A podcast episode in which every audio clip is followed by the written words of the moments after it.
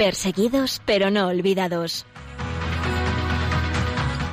Un programa de la Fundación Pontificia Ayuda a la Iglesia Necesitada con Josué Villalón.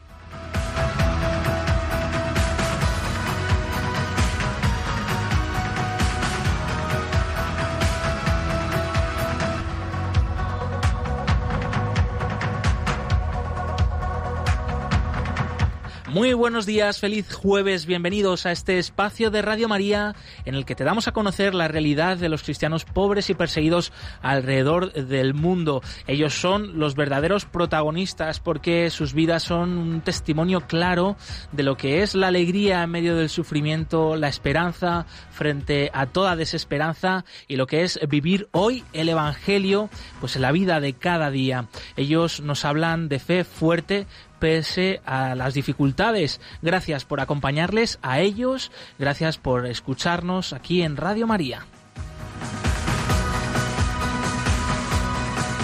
Saludamos a nuestros oyentes también de fuera de España, aquellos que nos escucháis desde Radio María, Perú, Venezuela y República Dominicana. Un fuertísimo abrazo. Buenos días, Yolanda Gómez de los Controles, muchas gracias. Hoy, 11 de febrero, celebramos a Nuestra Señora de Lourdes. Pedimos su intercesión especialmente, claro que sí, por los enfermos, cuando además se celebra eh, en el día de hoy la jornada también, la jornada mundial del enfermo. Especialmente pedimos por aquellos que están afectados por el coronavirus, por sus familiares, por las personas que están al frente mitigando esta pandemia, eh, enfermeros, materiales, eh, todo el equipo sanitario, pero también los investigadores, los científicos y tantos otros cuerpos de seguridad del Estado. Aquí os tenemos muy presentes y por supuesto también encomendamos a aquellos otros que sufren graves enfermedades para que encuentren el consuelo en Jesucristo, en la Virgen de Lourdes y para que puedan por supuesto reponerse pronto.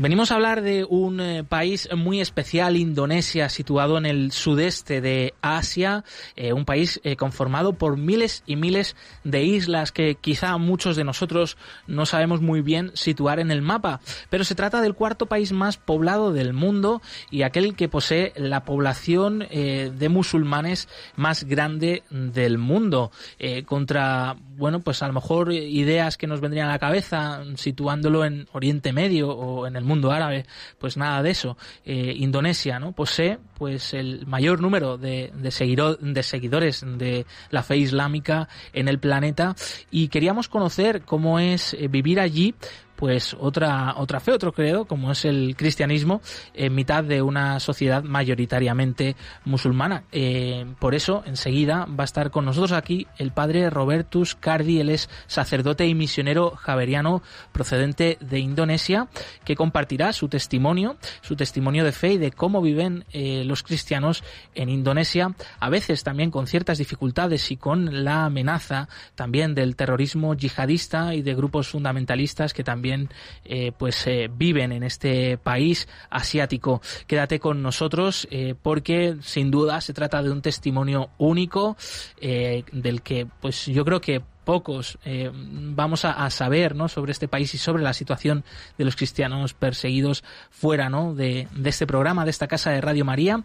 Eh, también a continuación repasaremos la situación de la libertad religiosa en Sri Lanka, otro país asiático, de la mano del informe Libertad Religiosa en el Mundo y te traemos un testimonio precioso en esta ocasión desde Ucrania de cómo allí la Iglesia está haciendo frente al coronavirus, apoyando y estando cerca de los más pobres y necesitados. Te invitamos acompañarnos porque además hoy cantaremos al Señor junto a nuestros hermanos en la fe desde Indonesia, eh, como no podía ser de otra cosa, puesto que es el país eh, hoy protagonista en nuestro programa y desde allí también hay mucha música y muy bonita de cómo alaban y rezan al Señor nuestros hermanos en la fe allí. Eh, estos son, te recordamos, los otros canales para que te puedas poner en contacto con el equipo del programa. Ya sabéis que estamos en Twitter, arroba ayuda y nos podéis dejar vuestros comentarios con el hashtag perseguidos Radio María También estamos en Facebook, Instagram y YouTube. Y podéis escribirnos al correo del programa perseguidos pero no olvidados arroba radiomaria.es. Hacia el final también abriremos los micrófonos de la, los micrófonos de la emisora para todos los oyentes que quieran intervenir. Daremos el número de teléfono y podemos escucharos aquí en vivo y en directo enseguida en unos minutos.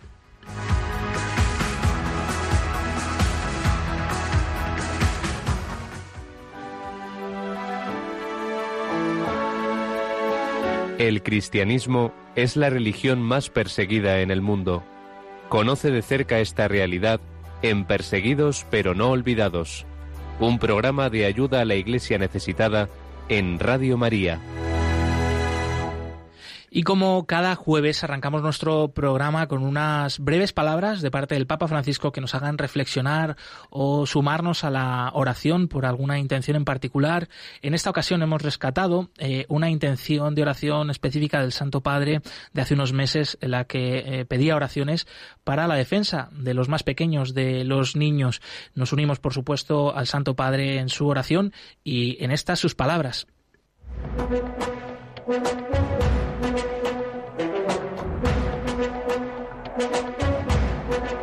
En palabras del Papa.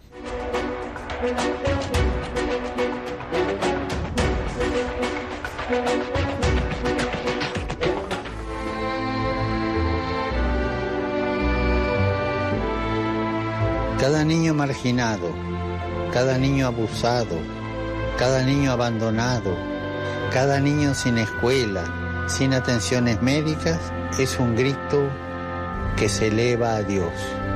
En cada uno de ellos es Cristo que vino a nuestro mundo como un niño indefenso. Es Cristo que nos está mirando en cada uno de esos niños. Recemos para que todos los países decidan tomar medidas necesarias para hacer que el futuro de los niños sea una prioridad, especialmente el futuro de los niños que hoy están sufriendo.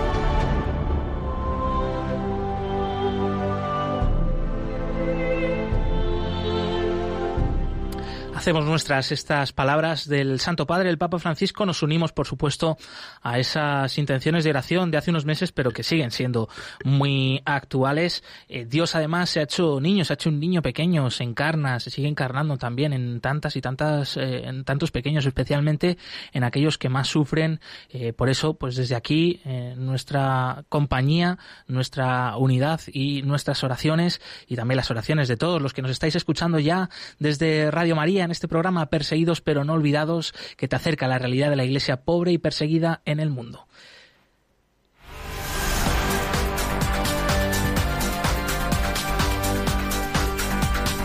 Queremos que sea noticia.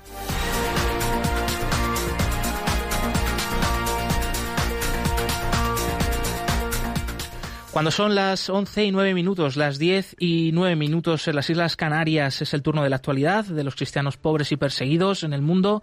Te contamos aquí las noticias de esta última semana.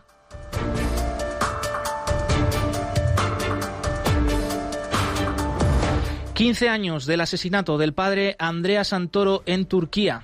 En el año 2000, el sacerdote italiano Andrea Santoro, de 55 años, fue voluntariamente a Turquía para cuidar de la pequeña comunidad católica de Trevisonda como sacerdote.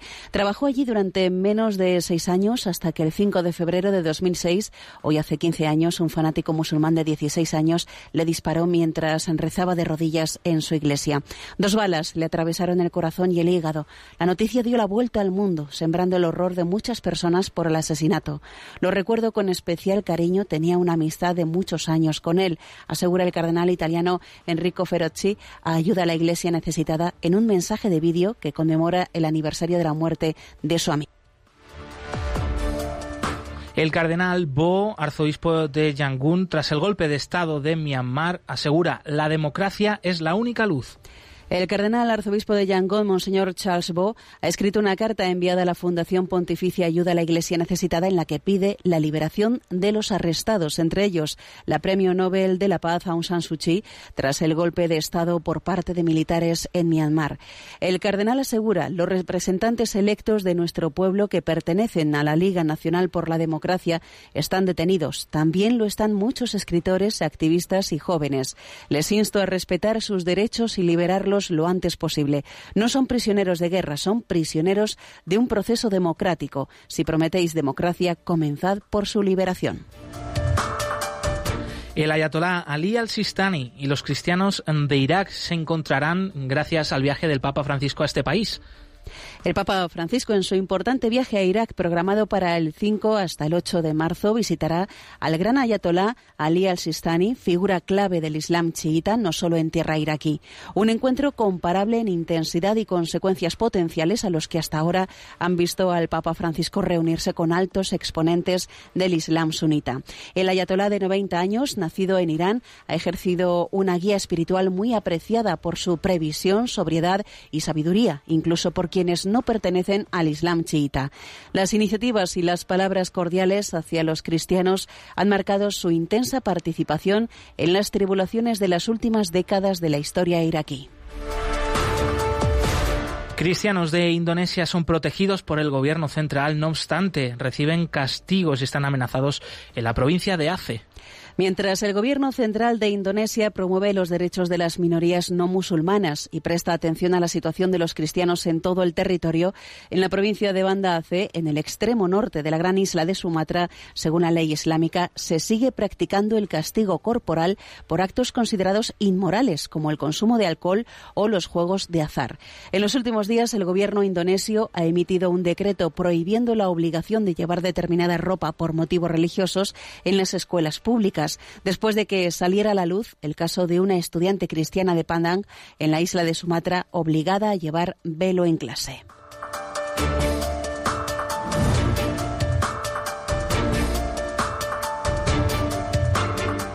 Hasta aquí la actualidad de la última semana sobre la iglesia pobre y perseguida en el mundo. Más información en la web ayudalaiglesianecesitada.org.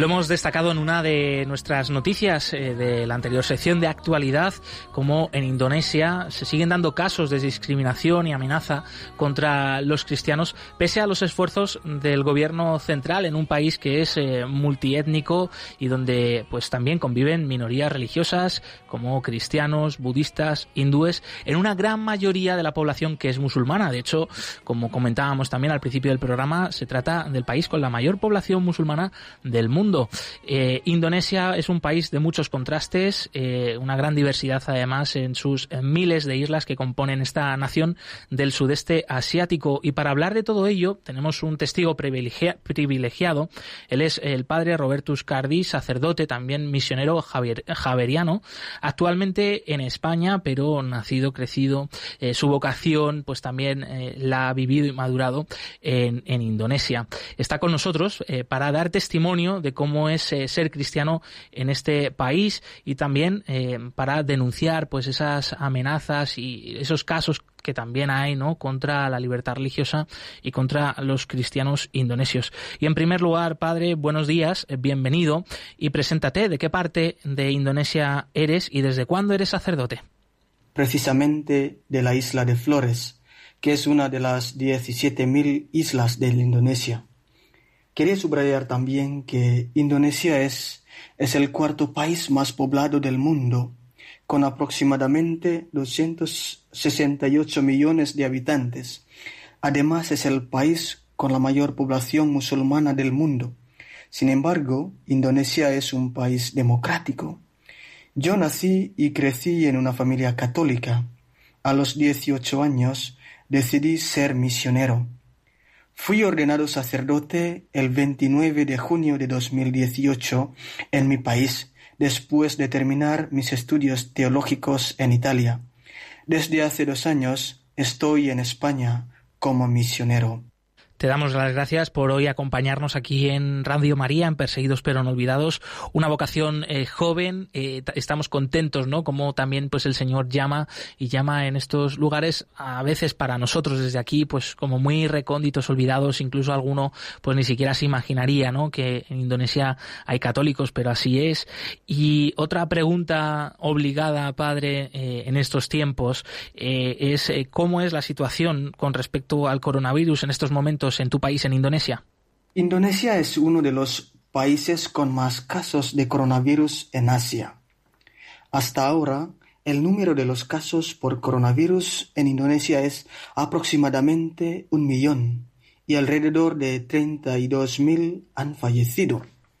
Como sabemos, las consecuencias del coronavirus no solo afectan a la salud, sino también a la economía.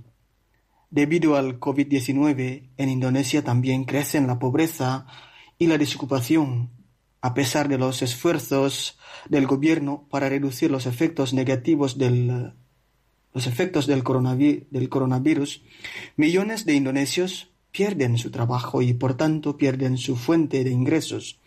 Según la Oficina Nacional de Estadísticas, el coronavirus ha incrementado el número de familiares de familias pobres en todo el país. Se estima que la desocupación alcanzará a 10 millones de personas para mitad de este año. Claro, estas son unas de las eh, graves consecuencias de esta pandemia mundial que está afectando a todos. Es verdad que en unos países, en unas regiones más eh, que a otras, pero nadie está libre y tenemos que tener cuidado. Esto del coronavirus también está afectando a la vida de la Iglesia, supongo que también en Indonesia. Eh, ¿Cómo es la situación actualmente, padre, allí y cómo ha cambiado. Mm, la vida de la Iglesia esta pandemia en Indonesia, la forma de evangelizar o las celebraciones? En Indonesia el coronavirus afecta a todos, como en otros países, incluso la vida de la Iglesia, sobre todo a las celebraciones sacramentales. Por ejemplo, la mayoría de los católicos siguen la misa desde su casa, o sea, online. Sin embargo, en relación con esto, la Iglesia de Indonesia enfrenta dificultades, tanto por parte de los sacerdotes como de los laicos es que los católicos eh, se encuentran dispersos por todo el país y en esta situación de la pandemia, los sacerdotes no pueden visitar a los grupos de los cristianos que viven lejos de la parroquia para las celebraciones sacramentales, por ejemplo, y los católicos que viven en los pueblos donde no hay electricidad o señal de celular, tampoco pueden seguir misas online. Es un grande desafío pero eh, creo que es también una ocasión para vivir, para profundizar personalmente su fe en Jesucristo. Padre Robertus, como ha destacado al principio de la entrevista, también nosotros en la introducción, Indonesia es el país con mayor número de musulmanes del mundo. Eh, queríamos preguntarle cómo es la convivencia con vuestros vecinos musulmanes. Es que hablar de la relación con el Islam en Indonesia es hablar de la relación con, uh, con los musulmanes, con personas de fe musulmana. Hay musulmanes abiertos con los que podemos dialogar, encontrarnos, visitarnos y trabajar juntos. Pero en Indonesia existen también grupos radicales con los que encontramos dificultades para dialogar con ellos. Son grupos pequeños. Eh, sin embargo, la mayoría de los musulmanes en Indonesia son muy abiertos, se abren al diálogo interreligioso. A pesar de la existencia de grupos musulmanes radicales, en general, los musulmanes y los cristianos colaboran activamente eh, en la construcción de un tejido social y cultural de, de respeto, por ejemplo, ¿no? de tolerancia y de coexistencia a través del diálogo interreligioso, como he, como he dicho antes, de los encuentros en la vida cotidiana, de la educación también, etc.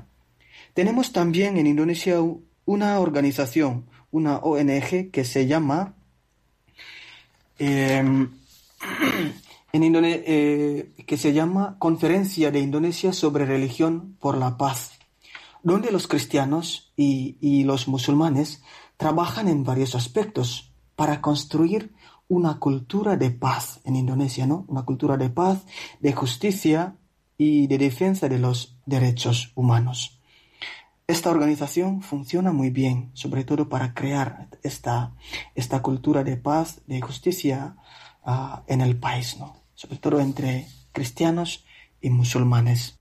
Pues esta es una buena noticia, claro que sí, y, y, al final también es una de las llaves, ¿no? Para fomentar la paz y para luchar contra el terrorismo, porque es verdad que ha habido algunos casos de terrorismo yihadista también en Indonesia, algunos recientes. Eh, ¿Preocupa a los católicos indonesios este terrorismo, padre? Es verdad que hace unos años hubo ataque terrorista en varias iglesias de Yakarta de la capital de la Indonesia y de la ciudad de Surabaya. Pero creo que los objetivos de sus ataques no son los únicos contra los católicos, porque también había varios atentados en otros lugares públicos, por ejemplo, en los supermercados. Han atacado también a los policías o a otros musulmanes más, digamos, más moderados. ¿Qué hace la Iglesia o los católicos en esta situación? Siguiendo la lógica del amor de Dios, lo que hace la Iglesia es construir un diálogo interreligioso. Este diálogo es una manera de vivir nuestra fe, una manera de anunciar el Evangelio. No podemos ser católicos en Indonesia sin tener esta pasión, pasión por el diálogo interreligioso, porque es, como he dicho antes, ¿no? Es una manera de vivir nuestra fe, de construir puente ¿eh? De, de una manera de anunciar el Evangelio. Totalmente, totalmente. O sea, que no se lleva a cabo únicamente, pues, eh, porque es algo útil, ¿no? Humanamente, ¿no? Sino que también nuestra fe, pues, nos invita a eso, a salir al encuentro, a estar en diálogo con, con otras religiones, ¿no? Y buscar también puntos de unión, de hermandad. Eh, padre, ahora que lleva un tiempo en España, eh, pues, sirviendo en su parroquia y en las demás actividades eh, en las que participa con los misioneros javerianos, pues, ha podido experimentar también un poco, pues, cómo es eh, eh, la fe aquí. Eh, ¿Qué diferencias ves entre los cristianos de España y los de Indonesia, si hay alguna? Como sabemos, nuestra fe se vive inseparable de las realidades existentes, por ejemplo, realidades culturales, sociales, etc. Lo que veo entre los cristianos en España y los de Indonesia es que en, Espa en España los católicos viven en una realidad, entre comillas, cristiana o históricamente cristiana. Hay cierta libertad al vivir su fe. Por el contrario, en Indonesia, los católicos viven en una realidad multicultural, multiétnico y multireligioso. ¿Eh? Quiere decir que en Indonesia tenemos uh, seis religiones oficiales del país, ¿no? El Islam, cristianismo, el cristianismo, sea, eh, el, el protestantismo, el catolicismo, el hinduismo, el budismo y el confucianismo. Y en Indonesia existen o hay algunas regiones donde los cristianos tienen dificultades para vivir su fe. Pero esto también, sin duda, eh, es una ocasión donde les ayuda a ser más inclusivos, ¿no? más abiertos, eh, sobre todo a ser misioneros en la vida cotidiana. Pues sí, sin duda esto pues también es una lección para todos nosotros de apreciar no cómo viviríamos la fe si, si el ambiente fuera diferente, no tuviéramos tanta libertad y pese a ello pues los cristianos y los católicos en Indonesia permanecen no fieles a Jesús y son un gran ejemplo para todos nosotros. Qué bueno, qué bueno tener este testimonio tuyo, padre Roberto Robertus Cardi, misionero javeriano, sacerdote de Indonesia. Te quería pedir, eh, porque se nos acaba el tiempo, un último mensaje para los oyentes de Radio María y qué importancia tiene la Virgen María para los católicos de Indonesia. Y ya por último, si podrías hacer una oración en tu idioma materno y nosotros nos unimos desde aquí, pues a esa oración, por supuesto, por los cristianos en Indonesia. Como mensaje final, quería decir que la Iglesia es misionera por su naturaleza. Y todos somos misioneros por el bautismo que hemos recibido. Hacer la misión o vivir la misión, que es el don de Dios, es nuestra vocación cristiana.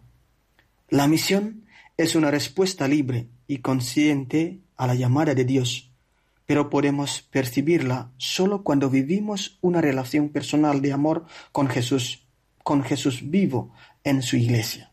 Todos estamos invitados a salir de nosotros mismos, por amor a Dios y al prójimo, que se presenta como una oportunidad para testimoniar la belleza de nuestra fe, para compartir, para servir y ayudar a los demás, especialmente a los más pobres y más vulnerables. Para los indonesios, como también para todos los eh, católicos de otros países, la Virgen María es una figura muy importante a seguir. Es una madre. Siguiendo su ejemplo, todos estamos invitados a ser fieles a Dios en cualquier situación de nuestra vida, incluso en situaciones en las que es difícil vivir nuestra fe. Voy a rezar eh, una Ave María en, en mi lengua. Rezamos por, sobre todo por mi país, por Indonesia. Salam Maria, penuh rahmat Tuhan sertamu. Terpujilah engkau di antara wanita, dan terpujilah buah tubuhmu Yesus. Santa Maria Bunda Allah, doakanlah kami.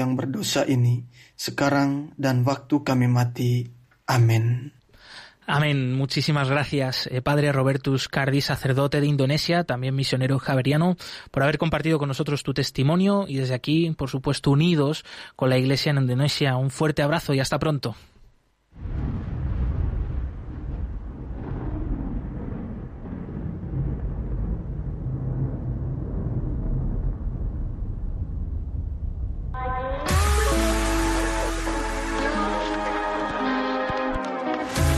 ¿Quién soy yo para señalar a aquel que ha caído y beber esta copa de ignorancia? ¿Quién soy yo para criticar a aquel que está perdido? Si alguna vez yo estuve allí, dame una razón para hacer leña de ese árbol caído, una razón para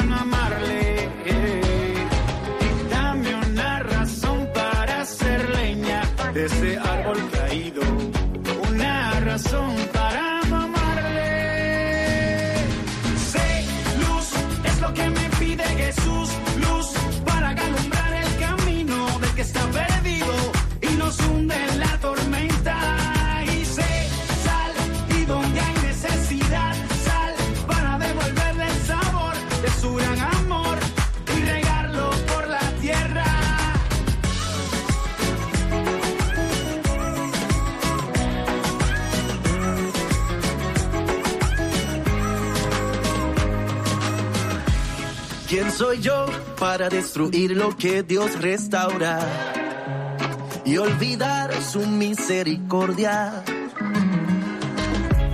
¿Quién soy yo para ignorar aquel que está Las 11 y 30 minutos, las 10 y 30 minutos en las Islas Canarias y continuamos en Perseguidos pero no olvidados, el programa de Radio María que te acerca a la realidad de la iglesia pobre y perseguida en el mundo. Os recordamos los canales para que te puedas poner en contacto con el programa. Estamos en el correo electrónico perseguidos pero no olvidados arroba radiomaria.es y en redes sociales, en Twitter arroba ayudaiglesneces. Ahí nos podéis dejar vuestros comentarios con el hashtag perseguidos Radio María. Por supuesto, también estamos en Facebook, Instagram y YouTube, donde podréis encontrar muchos vídeos que ponen rostro a todos estos eh, temas y realidades que os vamos contando aquí en Radio María. Y bueno, pues eh, cuando llegamos casi casi al ecuador del programa, te recordamos que enseguida, en unos minutos, también podrás eh, intervenir aquí en directo con nosotros. Daremos el teléfono de la emisora para que puedas compartir eh, tus comentarios sobre los distintos temas que vamos tratando. Mientras tanto, seguimos y es el momento del testimonio de la semana, que en esta ocasión nos llega desde Ucrania. Allí la Iglesia Católica, que es una minoría pequeña, muchas veces pues muy pobre, muy necesitada, está haciendo frente a la pandemia del coronavirus, especialmente apoyando y asistiendo a los más pobres y necesitados.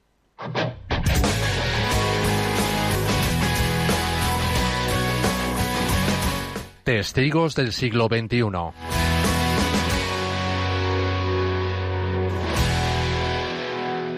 La preocupación por los ucranianos provoca insomnio a su compatriota Monseñor Eduard Kawa, obispo auxiliar de la diócesis de Lviv en Ucrania occidental. Pese a ello, este franciscano menor de 40 años no ha perdido la fe. La Iglesia Católica Romana en Ucrania es una minoría, pequeña pero muy vital, de aproximadamente un millón de personas. La Iglesia Católica griega, unida a Roma, cuenta con unos 5 millones de creyentes. A finales de 2018, Ucrania volvió a salir a la luz cuando en la isla de Crimea, anexionada por Rusia, se produjeron disputas por los derechos de paso de barcos ucranianos. Como consecuencia de ello, se decretó la ley marcial durante 30 días. Desde entonces el miedo es omnipresente, no solo desde la proclamación de la ley marcial, sino desde antes, porque la guerra comenzó realmente en 2014, primero con lo que se llamó la Revolución de la Dignidad, es decir, las sangrientas protestas en la plaza de Maidán de Kiev, luego con la anexión de Crimea y con los combates en el este de Ucrania. La situación sigue siendo muy tensa. La guerra en Ucrania Oriental se mantiene desde hace ya cinco años, pero rara vez se habla de ella en los medios de comunicación. La población de las regiones afectadas, Donetsk y Luhansk, está aislada. Sobre ello, el joven obispo Eduard Kawa nos contaba tengo contacto con muchas personas que viven en la zona de guerra. Las necesidades materiales son enormes. En el distrito de Luhansk la situación es dramática. La gente está cansada de los enfrentamientos entre Rusia y Ucrania. Simplemente quieren vivir en paz. En Donetsk y Luhansk hay pequeñas iglesias católicas que siempre están llenas. La gente anhela un oasis de paz. Y esto es lo que la iglesia trata de darles las protestas en el Maidán de Kiev, que se llevaron a cabo en noviembre de 2013 hasta febrero de 2014, son difíciles de olvidar incluso para las personas de Occidente. Después de estas protestas, mucha gente esperaba un cambio que no ha llegado todavía. Monseñor Kawa afirma muchos están peor que antes y desean recuperar la dignidad. Esto también se hace presente en las oraciones de las iglesias. La gente espera y confía en que la situación de Ucrania mejore. Cuando fue ordenado en mayo de 2017, Monseñor Eduard Kawa era el obispo más joven de toda la Iglesia a nivel mundial, siempre muy cercano a los jóvenes a través de su labor. Sin embargo, la mayoría de estos jóvenes no ve futuro en Ucrania y se marcha al extranjero. Ante esta situación, el joven obispo afirma Queremos que cada joven se sienta parte de la comunidad y sea bienvenido en todo momento. Se trata de que ellos, los jóvenes, aunque estén en el extranjero, no vivan su fe cristiana de forma anónima. Tratamos de animarles a ello a través de intercambios, seminarios y encuentros con temas que interesan a los jóvenes de hoy. Mi impresión es que ellos, los jóvenes que descubren esta comunidad por sí mismos, ya no quieren salir de su país, por difícil que sea a veces, prefieren quedarse y cambiar la situación. Los cristianos de Ucrania y su iglesia especialmente necesitada siguen estando entre los primeros puestos de los países que reciben más apoyo por parte de la Fundación Ayuda a la Iglesia Necesitada.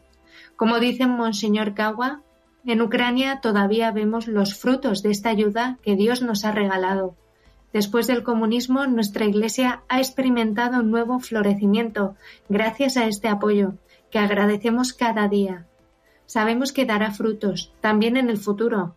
Gracias a ayuda a la Iglesia necesitada, somos también conscientes de que nosotros en Ucrania no estamos aislados. Nuestra Iglesia es como una familia. Hay que compartir con los hermanos y hermanas todo lo que se tiene,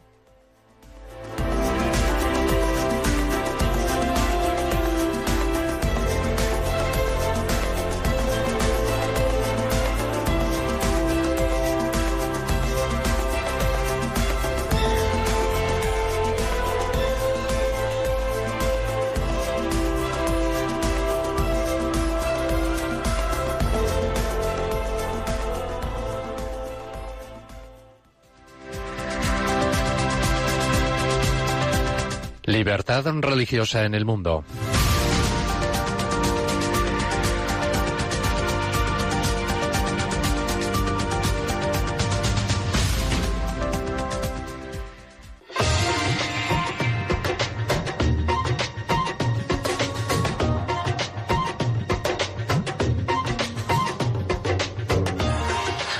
La paz ha regresado a Sri Lanka tras décadas de guerra civil que terminaron en 2009 con la derrota de los tigres tamiles, la convivencia y la unidad religiosa del país siguen siendo frágiles. Como parte del actual proceso de reforma constitucional, los políticos están estudiando si las instituciones del país deben mantener su actual forma de gobierno centralizada o adoptar algún tipo de federalismo. Al mismo tiempo, como parte de este proceso, deben tomar una decisión respecto al lugar que ocupará el budismo, religión de la mayor parte de la población, en la nueva ley fundamental. El objetivo del actual presidente Matirapala Sirisena es apartarse del sistema del gobierno presidencial establecido en la Constitución de 1978. Considera que es la causa del régimen autoritario que el país sufrió bajo la presencia de Mahinda Rajapaksa entre el año 2005 y 2015.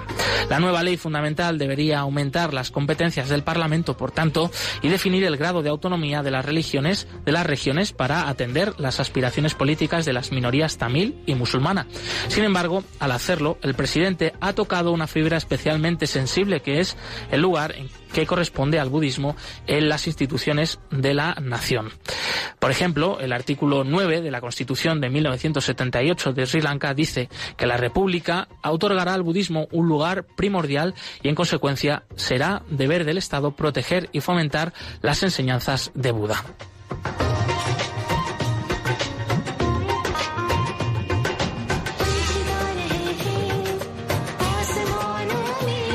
Los contratiempos relacionados con las reformas institucionales en Sri Lanka son consideradas, eh, consideradas en su momento para la paz, han hecho que algunos dirigentes religiosos hayan decidido tomar las riendas de la situación. Por ello, por ejemplo, el 10 de marzo de 2017 en Colombo, la sociedad Mahabodhi reunió a varios de los principales líderes budistas y cristianos. Eh, dedicada a la difusión del budismo en el sur de Asia, la sociedad ofrece un foro de diálogo entre religiones, entre las religiones más importantes del mundo. El venerable Belenguila eh, Wimalaratana, que es monje budista, lleva muchos años comprometido con iniciativas de convivencia interreligiosa, presentó en su momento una propuesta que muchos han considerado como algo único. Dijo, no es a los políticos, sino a nosotros, los líderes religiosos, que estamos cerca de la gente, a los que se debe dar el lugar principal en el proceso de reconciliación nacional. Estas expresiones de voluntad no parecen ser lo suficientemente firmes para mantener la convivencia religiosa en un país aún profundamente dividido entre la mayoría cingalesa y la minoría tamil.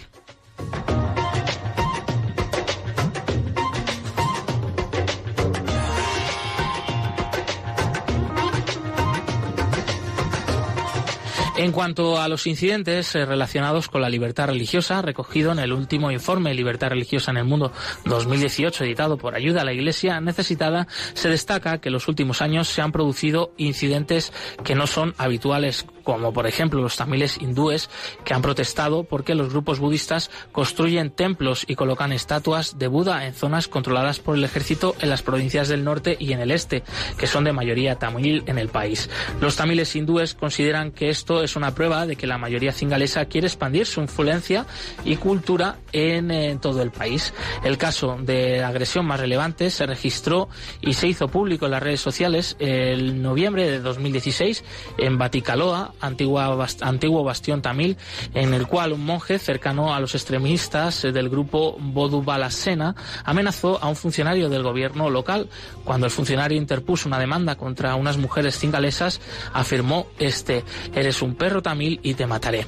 Según el informe elaborado por la Alianza Evangélica Nacional eh, de Sri Lanka, aunque la violencia contra las minorías religiosas ha descendido ligeramente en los últimos años, los extremistas siguen llevando a cabo actividades con el objetivo de intimidar no solo a los hindúes, sino también a los musulmanes y a los cristianos. En junio de 2017, un abogado especializado en la defensa de los derechos humanos, Laxan Díaz, tuvo que huir des- del país después de haber participado en un debate en el que denunció el aumento de la intolerancia religio- religiosa en Sri Lanka. A principios de marzo de 2018, dos musulmanes fueron asesinados y se destrozaron varias mezquitas, viviendas, tiendas y, y vehículos durante los tres días que duraron los disturbios en Kandy, en la zona central de Sri Lanka. Según las informaciones, monjes budistas vinculados con la brigada budista y Mahasohon Balakaya viajaron a la ciudad a instigar los ataques. Se anunció la participación de varios políticos y policías locales. Más de 300 personas fueron arrestadas por los disturbios.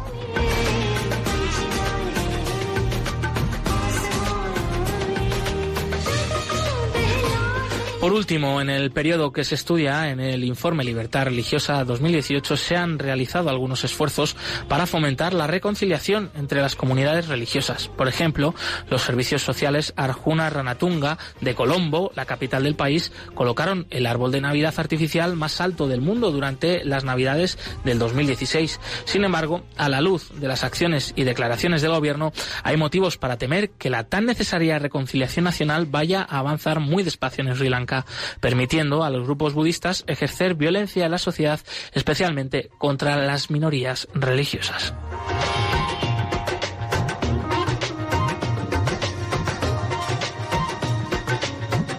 Para consultar el informe completo de la libertad religiosa en Sri Lanka y en cualquier otro país del mundo pueden visitar la web ayudalaiglesianecesitada.org.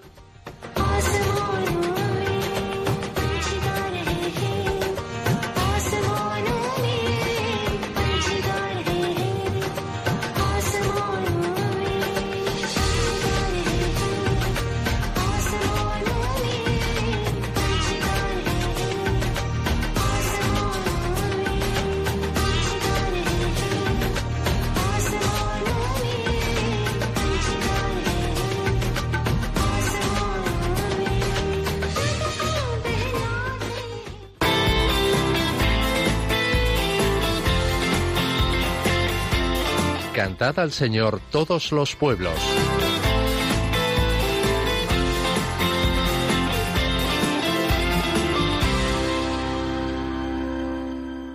Hoy que hemos estado hablando con el padre Robertus Cardi de Indonesia, de cómo es la realidad de la iglesia allí y el vivir en una sociedad mayoritariamente islámica, vamos a escuchar ahora una canción que precisamente nos llega desde este país del sudeste asiático. Eh, vamos a apreciar pues los estilos, algunos instrumentos típicos de allí. Lo más importante, como siempre, pues es el mensaje. Se trata de una canción eucarística que se suele cantar a menudo en las misas en las iglesias de Indonesia, muy conocida, y en la que se habla precisamente de esto, ¿no? De la Eucaristía como una fiesta y una invitación, pues a vivirla con alegría y puestos el corazón en Jesús.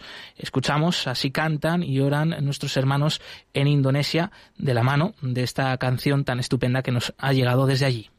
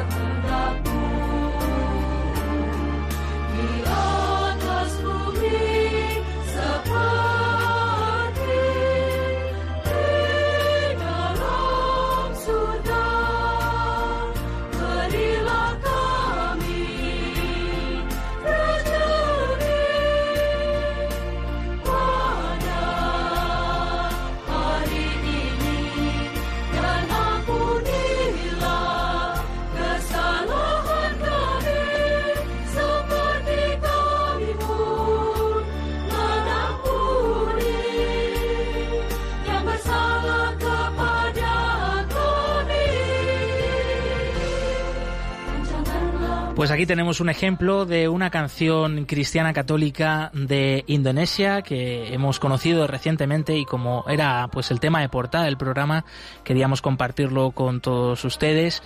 Es un ejemplo de los muchos de cómo cantan y alaban al Señor nuestros hermanos en la fe en este país asiático. Eh, los católicos en Indonesia son una minoría, pero como vemos, pues eh, rezan y alaban al Señor, la verdad que con, con mucho sentido, con mucho significado y además de una manera muy bonita, como acabamos de comprobar. Recordamos que puedes eh, participar en directo aquí en el programa con nosotros, en Perseguidos pero no olvidados en Radio María, eh, llamándonos en este momento y compartiendo, pues aquí en antena, algunos eh, de los temas que hemos ido tratando a lo largo del programa. Podéis llamar ya al 91005 9419, repetimos 91005 9419. Enseguida vamos dando paso a esas llamadas. Mientras tanto, vamos con la sección más cercana a ti, aquella en la que repasamos los eventos y actividades de ayuda a la Iglesia necesitada por España.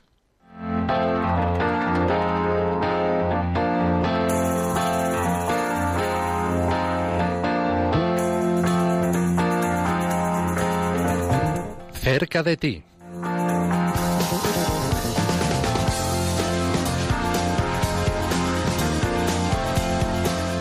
Varios objetos litúrgicos eh, pertenecientes a la Iglesia en Oriente Medio que han sido profanados por terroristas del Estado Islámico yihadistas en Siria y en Irak siguen su peregrinación por distintas zonas y parroquias de España. Por ejemplo, el cáliz de Caracos, Irak, eh, rescatado y que hoy pues visita, está visitando distintas parroquias de la zona de Murcia.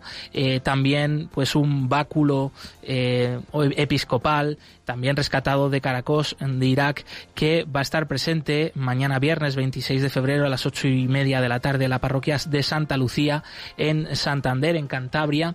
Y, eh, por ejemplo, otro eh, objeto litúrgico eh, que también está peregrinando en estos días es el icono de la Anunciación de Homs, una ciudad de Siria, un icono que representa pues este pasaje del Evangelio que, bueno, es impresionante.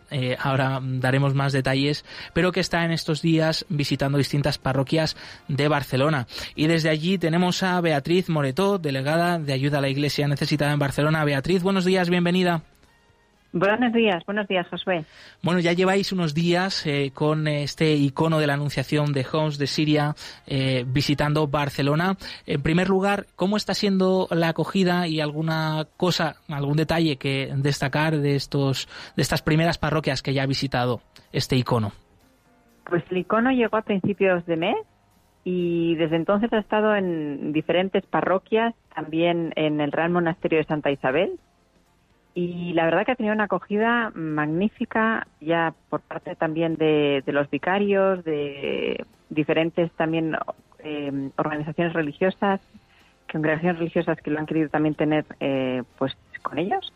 Y, y, la verdad ha sido una experiencia, está siendo una experiencia muy positiva y muy bonita porque pues mucha gente no conoce o lo conoce muy de, oídas, de oídas cuál es la situación ¿no? de, de los cristianos perseguidos en, en Siria. Mm. Y, y, el icono realmente es impactante verlo, ¿no? Pues todavía conserva, de hecho, una bala incrustada justo por encima del rostro de la Virgen y también dos eh, como agujeros de otras balas, ¿no? Y eso pues es algo que, llama mucho la atención. Mm. Beatriz, también tenéis por delante todavía fechas hasta el 20 de febrero. Mm, va a estar presente este icono en Barcelona. Eh, alguien que nos esté escuchando desde allí o, o, por la zona que quiera conocer de cerca este icono, venerarlo, rezar delante de él por los cristianos perseguidos, eh, ¿dónde y cuándo lo va a poder visitar? Pues mira, el próximo domingo, día 14, va a estar en las misas dominicales de la mañana en la iglesia de San Pedro Nolasco, en Barcelona. Luego, a continuación, el martes también estará en el monasterio de la Encarnación de las monjas carmelitas y habrá allí una vigilia de oración a las 7 de la tarde. Y por último, se va a la parroquia de la Medalla Milagrosa, donde permanecerá ya cuatro días hasta el domingo 21, que antes de irse estará en la parroquia francesa de Barcelona. Pues apuntamos, tomamos nota, también recordamos que para más información de este y también de los otros objetos litúrgicos eh, que están peregrinando por España, del que antes hemos avanzado pues algún dato, ya saben que pueden visitar la web ayuda a la iglesia necesitada.org. Beatriz, antes eh, de terminar, eh, bueno, es la primera vez que estás acompañando este icono así de forma más ah, activa. también te toca pues a ti hacer breves explicaciones en algunos momentos ¿no? de, esas celebraciones en las cuales participa el icono. Eh, particularmente, personalmente, eh, ¿cómo, ¿cómo te está ayudando a ti esta experiencia? Si puedes compartir con nosotros, con los siguientes de Radio María, pues algún detalle personal. Pues la verdad que para mí también ha sido muy impactante, ¿no? El tener un testimonio, porque al final es un testimonio, ¿no? De tanto del amor, ¿no? A Cristo, de, de, todas estas eh, comunidades cristianas de, Siria, y que son, pues ahora están, bueno, desde hace ya años vive una situación tan, tan complicada.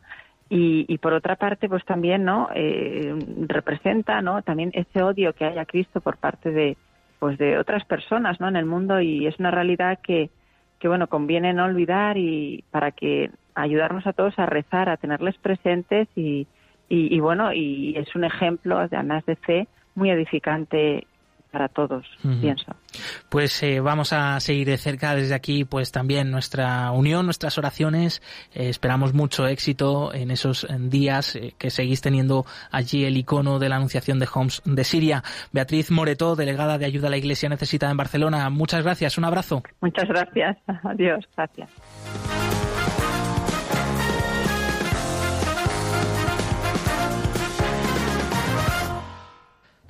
Pues eh, llegamos, llegamos al final del eh, programa. La verdad, eh, bueno, pues con todos estos testimonios, historias que hemos ido compartiendo, la entrevista con el padre Roberto Uscardi de Indonesia, que nos ha enseñado también tanto, ¿no? De cómo se vive la fe en otros, en otras partes del mundo, de lo privilegiados que somos aquí y, y bueno, y que tenemos que seguir unidos, unidos en la oración y, conociendo otras realidades.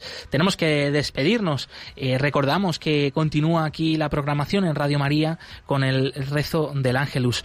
Nos ha acompañado en los controles eh, Yolanda Gómez. Muchísimas gracias. Nos veremos la semana que viene, el próximo jueves, 18 de febrero, aquí a la misma hora, a las 11 de la mañana.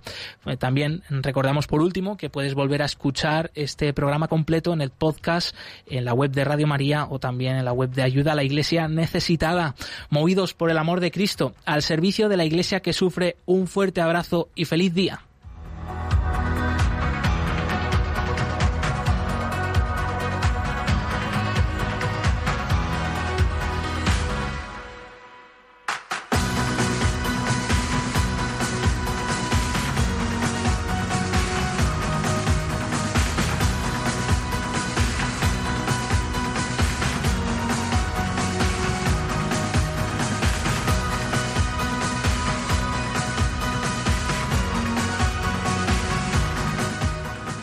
Concluye en Radio María, Perseguidos pero no olvidados, un programa de la Fundación Pontificia Ayuda a la Iglesia Necesitada, con Josué Villalón.